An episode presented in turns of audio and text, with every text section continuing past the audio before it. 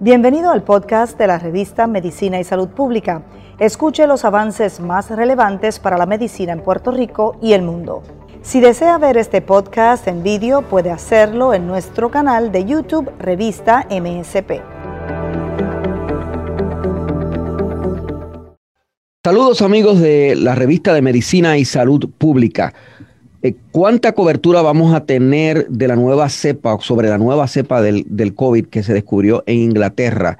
Eh, ¿Cuán protegidos vamos a estar con, las vacunas que están en el mercado? ¿Cómo va el proceso de vacunación y cómo va el proceso de adaptarnos a una nueva orden ejecutiva que permite más libertades y, menos restricciones eh, de movimiento? Para eso vamos a hablar con el doctor José Rodríguez Orengo, un experto en salud pública, que dicho sea de paso, es el dirigente principal del Fideicomiso de Salud Pública del Puerto Rico Health Public eh, Trust. Eh, bienvenido, doctor. Gracias por estar con nosotros. Gracias por la invitación. Bueno, doctor, eh, la verdad es que, que, Puerto Rico y el mundo entero está preocupado por la nueva cepa esta de, del COVID-19 y y alguna gente pues ha sospechado que, no vamos a tener cobertura, eh, aún adquiriendo las vacunas que están en el mercado. ¿Cuál es la verdad sobre eso? Bueno, primero, eh, la biología de los virus nos dicen que siempre vamos a tener mutaciones de, los virus. La buena noticia es que el coronavirus muta un poco menos que otros virus que tenemos en, en la naturaleza. Eh, con relación a este, esta mutación que se identificó en Inglaterra, ya se hicieron experimentos en laboratorios donde indica claramente de que las vacunas que tenemos al momento, por lo menos la de Pfizer, y esperamos que la de Moderna se haga el experimento de igual manera, vamos a tener eh, una cobertura total para la mutación. Así que en estos momentos no hay una preocupación mayor con relación a que las vacunas que tenemos y que se están dando al público en general tengamos eh, alguna situación que vayamos a, que este virus se escape y que pueda darnos eh, más infecciones. Eh, ¿Y va a haber otras mutaciones, doctor, sobre este virus y, tendrá que ensayarse otro, otro tipo de vacuna o las que tenemos en el mercado? Son suficientes para... Bueno, como te estaba mencionando, ¿no?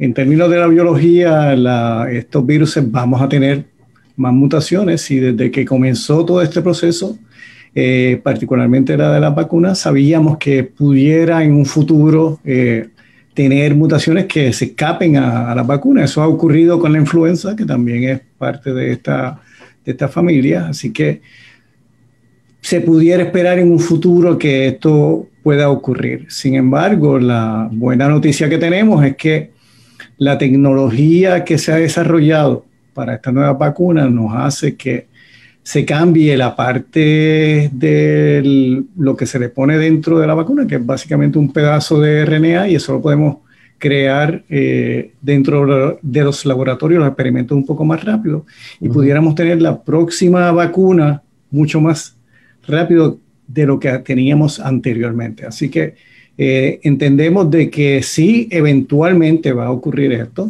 eh, pero vamos a estar preparados ya de antemano para poder lidiar con estas situaciones. Vamos a tenerlo, para, entender, para entenderlo bien, vamos a tener la mutación, pero el proceso de combatir esa mutación eh, va a ser mucho más rápido que con el proceso tradicional de las vacunas. Eso es correcto. Lo que tú has dicho es totalmente correcto.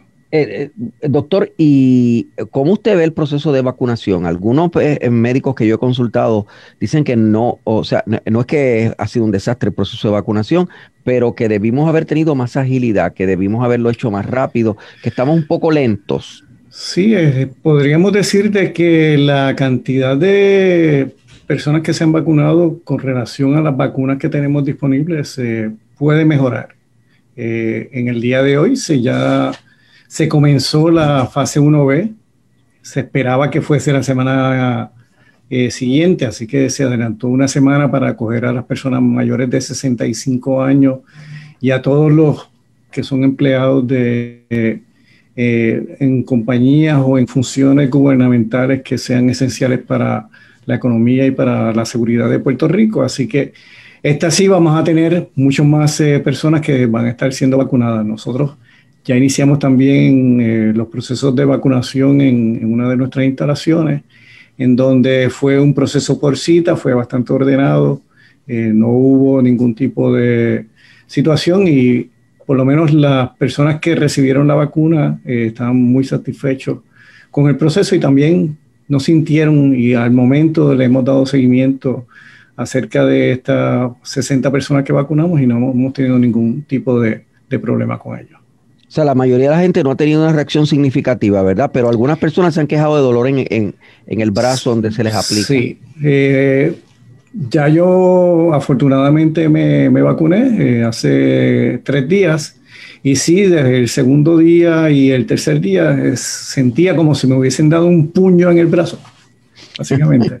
Eh, pero, pero el segundo día, no el primero. No, el primer día todo, todo muy bien. Me puse hielo durante la noche, y, pero aún así, durante la, al, amanecer ya me sentí un poco de dolor. Sin embargo, eh, otras personas no han sentido ningún tipo de dolor. Pero eso de sentir este, molestia en el brazo, eso no es, eso no es nuevo para ah, los, puertorriqueños, los puertorriqueños. Eh, ahora, el, otro tipo de, reacción que se temía era una reacción sobre todo de alérgicos eh, y esas, esas no han ocurrido en mucha cantidad. Sí, bien, bien poca y entiendo de que en todos los lugares donde se está haciendo el proceso de vacunación en Puerto Rico, están siguiendo la guía de mantener las personas 15 minutos para observarlas y si aquellas que tengan algún tipo de eh, situación de alérgica de antemano, pues esas se quedan 30 eh, minutos con las personas para ver que no ocurra nada. Eh, tenemos los diferentes medicamentos necesarios para evitar que si ocurre algo se, se pueda atender rápidamente y que se pueda llevar a un, hospital si, es, si fuese necesario, pero el momento eso no ha ocurrido. Con el ritmo que llevamos ahora, que usted dice que lo, que lo estamos mejorando, eh, ¿cuándo vamos a tener el 60% de, de, la gente vacunada en el análisis de ustedes? Vamos a necesitar un poco más, Benchi. Vamos a necesitar un 70, un 75% de las personas en Puerto Rico y eso si mejoramos aún más, eh, pudiéramos estar hablando de septiembre de este año, septiembre, octubre de este año. O sea, que eso que se pensaba alguna gente de que para verano ya íbamos a estar, eso no. Bueno, pudiéramos ser tan eficientes de que, porque es un proceso de logística también, ¿verdad? Eh, el tú tener y yo me quito el sombrero sobre las personas que están eh, vacunando sobre 500, 600 personas al día. Eso es un proceso de logística bastante complejo en el sentido de que tú tienes que tener eh, todos los documentos al día, hay que darle seguimiento, hay que entrarlo a la computadora para que esa segunda dosis venga ya de antemano a, eh, dentro de los 21 o 28 días para que tengamos esa posibilidad de hacer la segunda vacunación.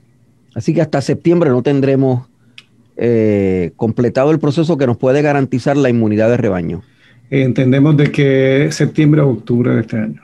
Y cuando tengamos la inmunidad de rebaño, ¿podemos volver a la normalidad? ¿Podemos quitarnos la mascarilla?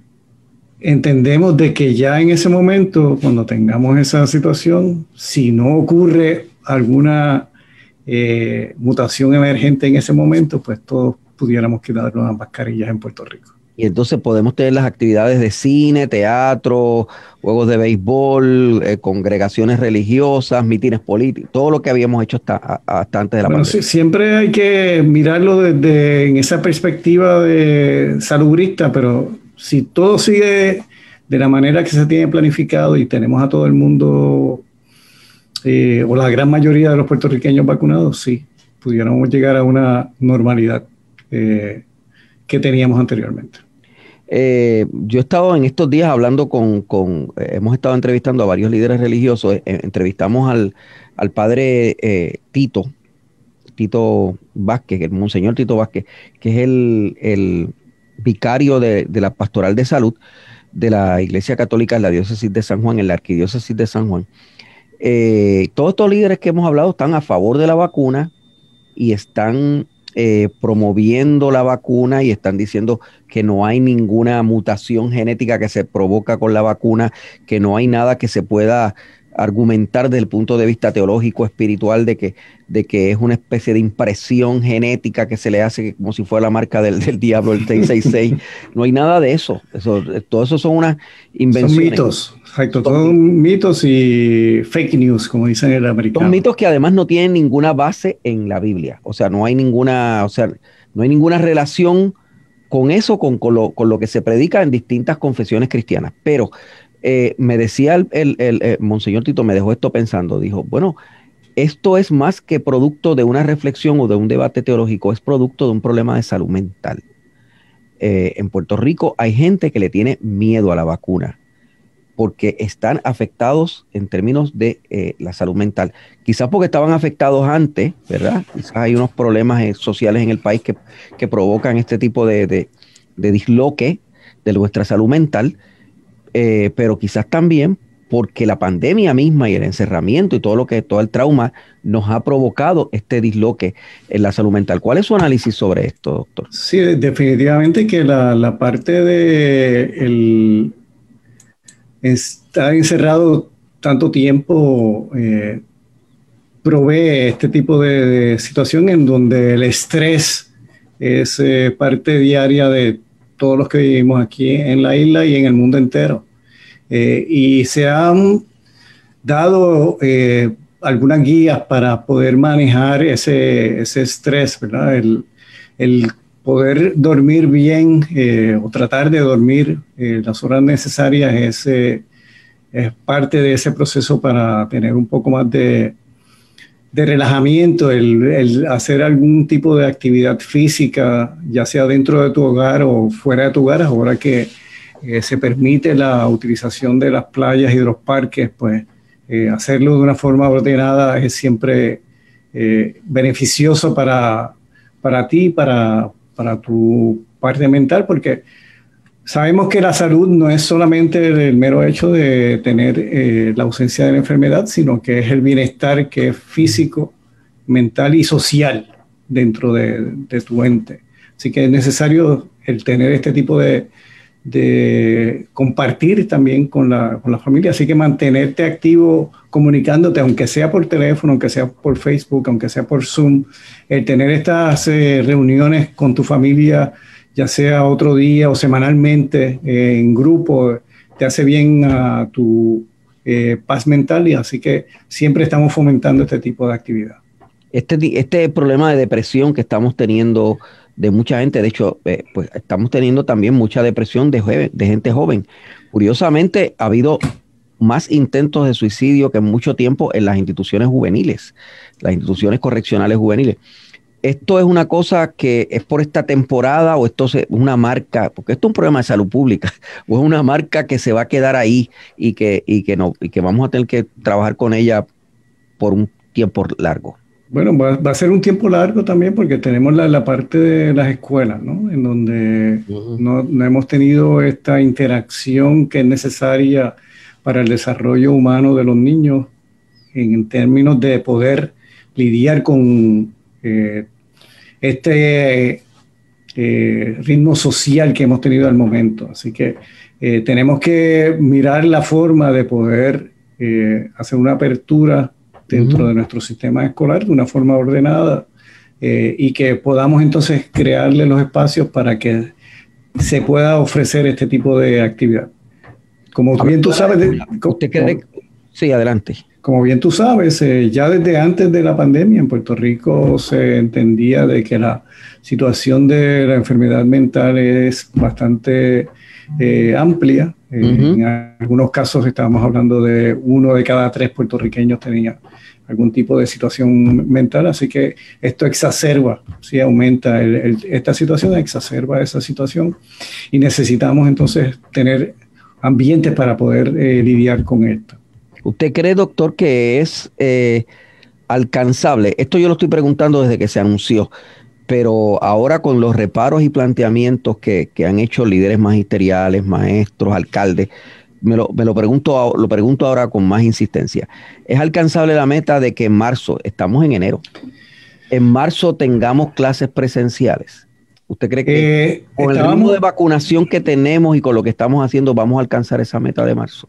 Bueno, tenemos que tener a mucha gente vacunada durante este periodo para poder, eh, poder hacer algún tipo de apertura parcial, ¿verdad? No estamos hablando de que vamos en marzo a abrir todas las escuelas a la vez, eh, sino que hacerlo de una forma ordenada en donde tengamos, estábamos hablando de municipios o tal vez sectores dentro de municipios donde las escuelas son más pequeñas entonces, así poder hacer proyectos pilotos de apertura, ver cuáles son las situaciones que, tendrá que ser con, con, proyectos pilotos de apertura, más que con una. Y, y, rápidamente ir aumentando si vemos que esas aperturas están siendo eh, eficientes dentro del proceso.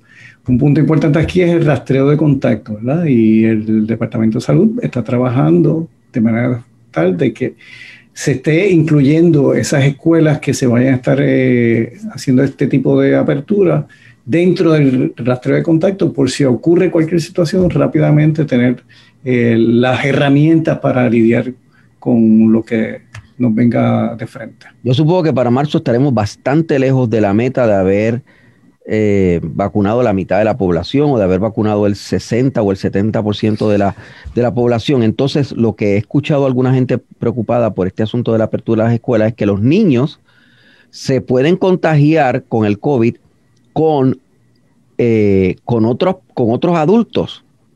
Se supone que no se van a, a, contagiar con los que van a estar en la escuela como maestros, conserjes, trabajadores sociales, etcétera, pero se pueden contagiar afuera.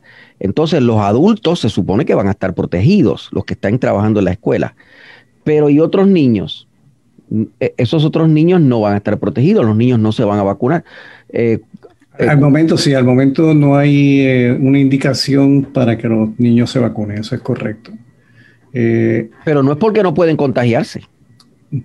Se pueden contagiar, se ha visto de que sí, se contagian y pueden contagiar a otras personas, lo que hemos visto es que la eh, parte de la enfermedad es mucho menor eh, dentro de los niños que en los mayores, eh, adultos mayores. Y podemos entonces ver de que la situación no es tan difícil en, en los niños per se en términos de la enfermedad, en términos del COVID. Pero hay un riesgo, pero hay un riesgo ahí relativo, no lo hay. El, riesgo de que siempre, hay de, riesgo. Que la, de que la escuela sea un foco de contagio entre los niños. Pues lo que hay que hacer, como te digo, definitivamente que tenemos que tener este tipo de rastreo y tener muestras suficientes para hacer los, la vigilancia necesaria dentro de la escuela o de las escuelas, de forma tal de que podamos rápidamente entender que está ocurriendo algún tipo de brote. Una otra estrategia sería no mezclar a todo el mundo a la vez, hacer, hacer grupos, o hacer como hacemos dentro de nuestras familias, tener núcleos, eh, y si hay algunos, y este grupo se, por alguna razón tuvo algún tipo de brote, pues no tenga interacción con el otro grupo que no estuvo durante los mismos días de, de clase. Estamos en directo por Medicina y Salud Pública y tenemos preguntas de gente que nos está accesando y que nos están escribiendo preguntas. Si una persona, ¿qué pasa con una persona que se vacuna, que es asintomática, pero que está contagiado con el COVID? ¿Qué, qué, qué reacción hay en su cuerpo y qué pasa con esa persona? Bueno, lo primero que nosotros estamos haciendo aquí, en, por lo menos en nuestra institución, es eh, pidiendo de que tengan una eh, prueba negativa de COVID, para mm. entender de que aunque sea sintomática o sintomática. Eh, al momento no he visto algún estudio en particular que me diga que alguna persona asintomática que esté vacunada va a tener un efecto detrimental para, para la persona. Eso lo tendríamos que observar eh, en, lo que estamos haciendo ahora mismo en la, comunidad, eh, porque en aquel momento no se, no se vio. Sin embargo, lo que se vio también es que hubo personas durante el estudio que sí se infectaron con el COVID y estuvieron vacunadas. Y la parte de la enfermedad del COVID-19 eh, no fue tan grave como aquellos que no fueron vacunados con la vacuna, sino con el placebo. Así que aun cuando esto ocurrió, vimos que hubo cierta protección para la enfermedad per se, para los síntomas de la enfermedad. O sea que una persona que se vacuna puede enfermarse con, la, con, el COVID, puede contagiarse, lo que pasa es que va a tener eh, un impacto menor en su salud. Las dos vacunas que tenemos al momento lo que están demostrando es que la enfermedad no es tan eh, detrimental como cuando no tienes la vacuna. En términos de si estás pasando o no el virus, esos son estudios que en estos momentos se están realizando. Eh, cuando uno se vacuna de, contra la influenza, suele ser que le pregunten a uno, eh, tiene catarro, se siente eh, con gripe, etcétera, ¿no? Para saber si, si, si puede tener la influenza. Esa es una pregunta que hay que hacerle a la gente que, se va a vacunar. Hay un, hay un cuestionario antes de, de tú vacunarte. Tú tienes que llenar un cuestionario. Es el sistema de honor también, ¿verdad? Eh, de la persona que esté llenando el cuestionario, de que diga la verdad. por lo menos en todas las en todos los sitios que yo he estado viendo la parte de la vacunación y en, nuestro lugar, medimos la temperatura para ver si hay algún tipo de, fiebre que se pueda detectar en, ese momento. Eh, y también el, tenemos médicos y enfermeras que están pendientes a cualquier síntoma que, se pueda tener. Sin embargo, la pregunta que nos trae la persona que nos está escuchando, nos está viendo a través de Facebook, este, es importante, ¿verdad? Porque primero, si tú tienes y estás infectado y lo sabes, debes esperar a que pase la infección. Esos 10 días debes estar aislado, de 10 a 14 días, y luego ir y pedir que, te vacunen. ¿Y vale la, pena, vale la pena si uno tuvo la infección y la pasa, vacunarse? Sí. Eh, se recomienda que aun cuando tú estuviste infectado, te vacunes nuevamente, te vacunes. O sea, que la, que la, enfermedad de por sí no, no, no, no, desarrolla unos anticuerpos que permita que uno no se vuelva a vacunar. Sí, puede, puede desarrollarte anticuerpos, eh, pero en, en algunas ocasiones tú puedes tener o haber estado infectado y la cantidad de anticuerpos que se genera por esa infección no ser suficiente, particularmente si estaba asintomático. Si fuiste sintomático, eh, usualmente vas a estar generando un poco más de anticuerpos. Eh, sin embargo, siempre uno tiene que estar eh, seguro de que esto sea así y la manera, si fuese yo y me dio el COVID y me dio con síntomas, yo voy y me vacuno. Doctor, este fin de semana fue el primer fin de semana después de algún tiempo de orden ejecutiva de la orden ejecutiva anterior en que se abrieron los comercios. Eh, y hubo, eh, eh, yo no tengo ningún estudio científico sobre esto, pero estaba dando una vuelta y vi un montón de, de lo que aquí llamamos chinchorros, cafeterías, bares, garajes de gasolina, donde la gente se aglomeró en los alrededores, bebiendo eh, ingiriendo bebidas alcohólicas, que ahora está permitido, la orden nueva ejecutiva lo permite. Eh, y algunos de ellos, obviamente, para consumir estos productos, estos espíritus, ¿verdad? Destilados, pues se quitaban la mascarilla y se la dejaban quitada. Yo, o sea, eh, y estaban, pues, con lo que siempre que hay un ambiente festivo, yo creo que, que la gente tenía como que un problema que no, que no pudo celebrar bien la Navidad. y entonces vi bastante gente haciendo esto. Digo, no tengo ningún estudio estadístico, pero esto es totalmente, ¿verdad? Anecdótico.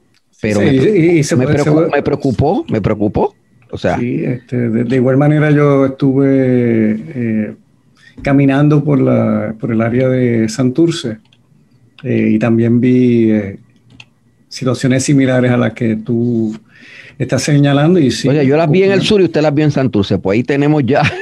este. Así que, y me imagino que si nuestro eh, oyente ponen en su en, las preguntas en el, en el, chat, nos van a decir que en todo Puerto Rico esto ocurrió. Así que eh, durante el mes de diciembre estábamos viendo una eh, bajada, aunque leve, ¿verdad? Dentro de la cantidad de personas que estaban infectándose. Eh, como sabemos, durante esa semana de Navidad y último y víspera de Año Nuevo, pues la cantidad de muestras que se hicieron fueron mucho menores a las que se hicieron anteriormente. Eh, pero sí estamos viendo de que durante eh, la última semana de diciembre y la primera de semana de, enero estamos viendo unos aumentos ahora también en, la, en el porcentaje de positividad. Esperamos que eso sea, no, no, que no continúe de esa forma, eh, pero lo que las actividades que tú y yo vimos eh, tienden a decirnos de que esto puede seguir aumentando en las próximas, en las próximas semanas. Por eso, era que eso, no es bueno, eso no es bueno porque es que como que parece, parecemos mejorar y entonces nos descuidamos y entonces volvemos. Y entonces, pero volvemos peor que como, que como antes, que las subidas de antes, ¿no? Porque lo que ocurre, y nosotros le estamos llamando el yoyo, ¿verdad? Subimos y bajamos, subimos y bajamos. Lo único que cuando bajas el yoyo, el, el yoyo no baja hasta la parte inferior que tiraste por primera vez, sino que se queda un poco más alto. Así que cuando sube, va a estar subiendo un poco más alto de lo que teníamos. Es un yoyo, es un yoyo ascendente. Ascendente, exactamente. Así que eh, esperamos que podamos lidiar con, con, esta situación en el futuro. Habíamos pedido de que no se hicieran cambios en la orden ejecutiva eh, durante este mes de enero para poder eh, detener el, el virus en Puerto Rico eh, hubo otras decisiones. Yo no estoy de gobernador, así que eh, las decisiones las toma otra persona, en donde toma otros eh, tipos de argumentaciones y situaciones para poder realizar su, su, labor. Sí, bueno, porque lo que se argumentaba, ¿verdad? yo estuve cubriendo las dos partes, todas las partes, aquí incluso el gobierno.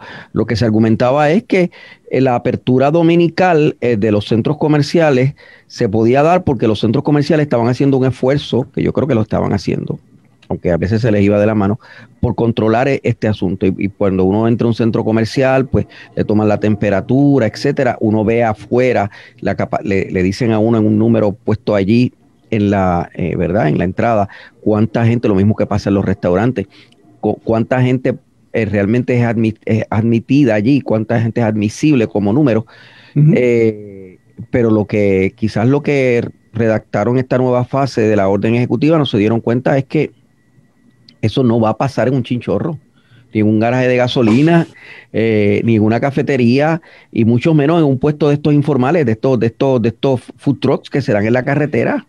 Y después que tú, ¿verdad? No sé si tú tomas bebidas alcohólicas en este momento, eh, pero después de dos palos que uno se da, la, la mascarilla uno no sabe ni dónde la puso, ¿verdad? Pues claro que no, claro que no, porque se contagia. Digo, yo no tomo en estos momentos eh, coquitos y, en estas navidades ni, ni, ni, eso. bendito. El coquito se desapareció. y entonces uno empieza a hablar más alto también, así que la parte de cuando uno expulsa las partículas, pues va a llegar a sitios más. Entonces, doctor, si estamos descuidándonos así, porque eso es la impresión que tengo, que nos estamos descuidando, y empezamos a subir, eh, y tenemos, pero por otro lado tenemos la vacuna, eh, eh, pues, ¿qué va a pasar? Esto nos va a dejar en una situación que, que, que nos permita realmente lo que estamos dañando con nuestro comportamiento, atacarlo con la vacuna o no?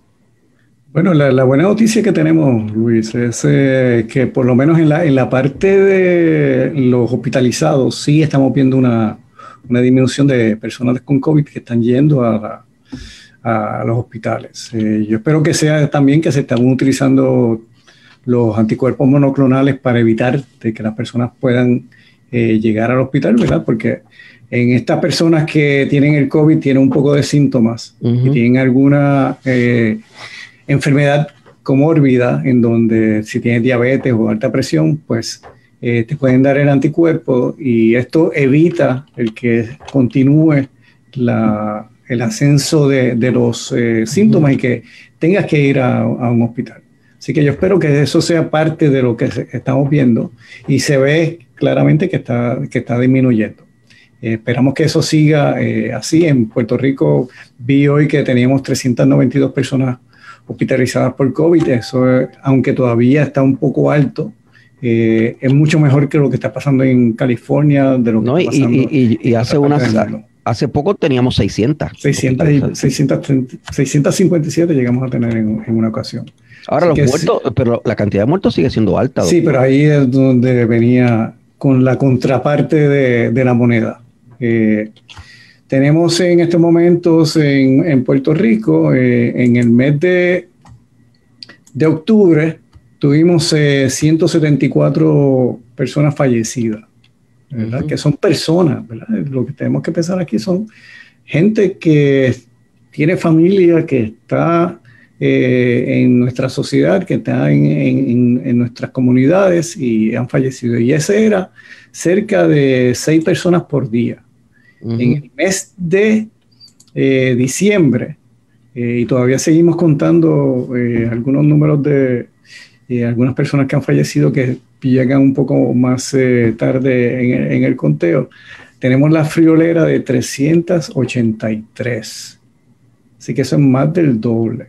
Eso es 12 personas por día. Y si tú como periodista tuvieses un mes que tuvieses 12 asesinatos por día en un mes completo, estaríamos hablando de otra cosa. Estaríamos hablando sí, sí, no, este, estaríamos alarmados. Alarmados. Y en este momento, he estado discutiendo con mi equipo del Puerto Rico Public Health Trust esta mañana, qué estamos haciendo nosotros, porque prácticamente seguimos dando números y no ponemos cara, no ponemos personas eh, que están falleciendo eh, en, este, en este momento. Estamos insensibles en, cierta manera. Decimos números, pero no decimos nombre. Decimos números eh, y solamente traemos cuando es eh, algún tipo de profesional de la salud, pero tenemos eh, personas en todo Puerto Rico que han tenido que tener que lidiar con la situación del fallecimiento de esta persona y esa persona ha muerto sola. Sí. ¿Y el nivel de positividad, doctor? Estamos en 16, en 11, en 12, ¿en cuánto estamos? Bueno, hay dos tipos de positividad en estos momentos. Pudiéramos hablar de tres, pero para ser eh, más sencillo, dos. Eh, cuando tomamos todas las muestras de Puerto Rico que se han hecho, estamos sobre un 10%. Eh, ahí estamos hablando de las muestras que se repiten en algunas personas. Si tú dices positivo y luego te hacen a los 14 días, puede que des positivo de nuevo. Así que esas serían eh, dos muestras positivas del mismo individuo. Cuando tenemos la parte de los casos únicos, eso es Luis Penchi, ¿cuándo fue la primera vez que tú fuiste positivo? Eh, y esa hacemos el cálculo. Eh, en este momento, para el 3 de enero, que tenemos los últimos datos, estamos en un 9.1%. Y vamos bajando eh, habíamos estado llegando hasta un 7.5, pero ahora en esta última semana eh, está, está subiendo de nuevo. Esto para, particularmente para esta semana del 3 de enero, del 28 de diciembre al 3 de enero, es preliminar porque todavía siguen entrando un poco más de, de datos, pero entendemos de que sí hay una tendencia a subir porque también lo estamos viendo en la cantidad de casos promedios semanales que está subiendo y también en el número de transmisión, que eso era al principio el R0 que le llamamos, el R, en, cuántas personas tú estás infectando eh, eh, durante el proceso que tú estabas, que estás infectado. Eh, y vimos que durante las últimas dos semanas de Navidad estuvo bajando, pero ya estamos viendo de que a principios de enero también está subiendo. Así que todo tiene que indicar de que la situación de las fiestas de Navidad y ahora esta situación que tuvimos este fin de semana, pues tiende a indicar de que volvimos al yoyo. Todavía no es bueno viajar. Ah, no necesariamente, eh, a menos que sea algo eh, fundamental para tu trabajo o para hacer una visita a tu familia que sea indispensable, pero no, eh, si es un viaje placentero, yo lo dejaría hasta luego de que tuviésemos la parte de la inmunidad de comunitaria. Ya hay gente que está hablando de, de viajar en marzo, para Semana Santa, para vacaciones de Semana Santa, etcétera. Eh, estamos muy tempranos para planificar viajes así. Bueno, si vas a, imagínate que tú quieres ir a Los Ángeles, o quieres ir a Inglaterra, mm, o quieres ir a, París, que también los niveles están bastante altos en, estos, en estos lugares. Así que si quieres ir a algún sitio, ve a Nueva Zelanda, a ver si te dejan entrar, o a Taiwán, que a ver, Sí, pero, ahora mismo tampoco plantearse ir a un, a un sitio donde los puertorriqueños vamos mucho, a México tampoco es bueno. Eh, no, en México lo que estaban haciendo, ahí es la, parte de hacer las muestras es diferente porque lo que tenían eran eh, sitios centinelas que le llaman ellos. Es como si tuviesen un sitio para hacer muestras en San Juan, otro en Bayamón, otro en Arecibo, y entonces de ahí ellos sacan cuántas personas están eh, infectadas en, todo México. Lo que sí es que estamos viendo de que la cantidad de fallecidos en México es bastante alta. Claro. Gracias, doctor. Gracias por estar con nosotros. Gracias a ti por la, invitación y, esperamos seguir hablando un poco más sobre el COVID. Seguiremos molestándolo. Seguiremos molestándolo. Que la orden. Gracias. el doctor José Rodríguez Orengo del Puerto Rico Public Health Trust. Eh, estamos aquí en Medicina y Salud Pública. Somos ciencia y la ciencia es noticia.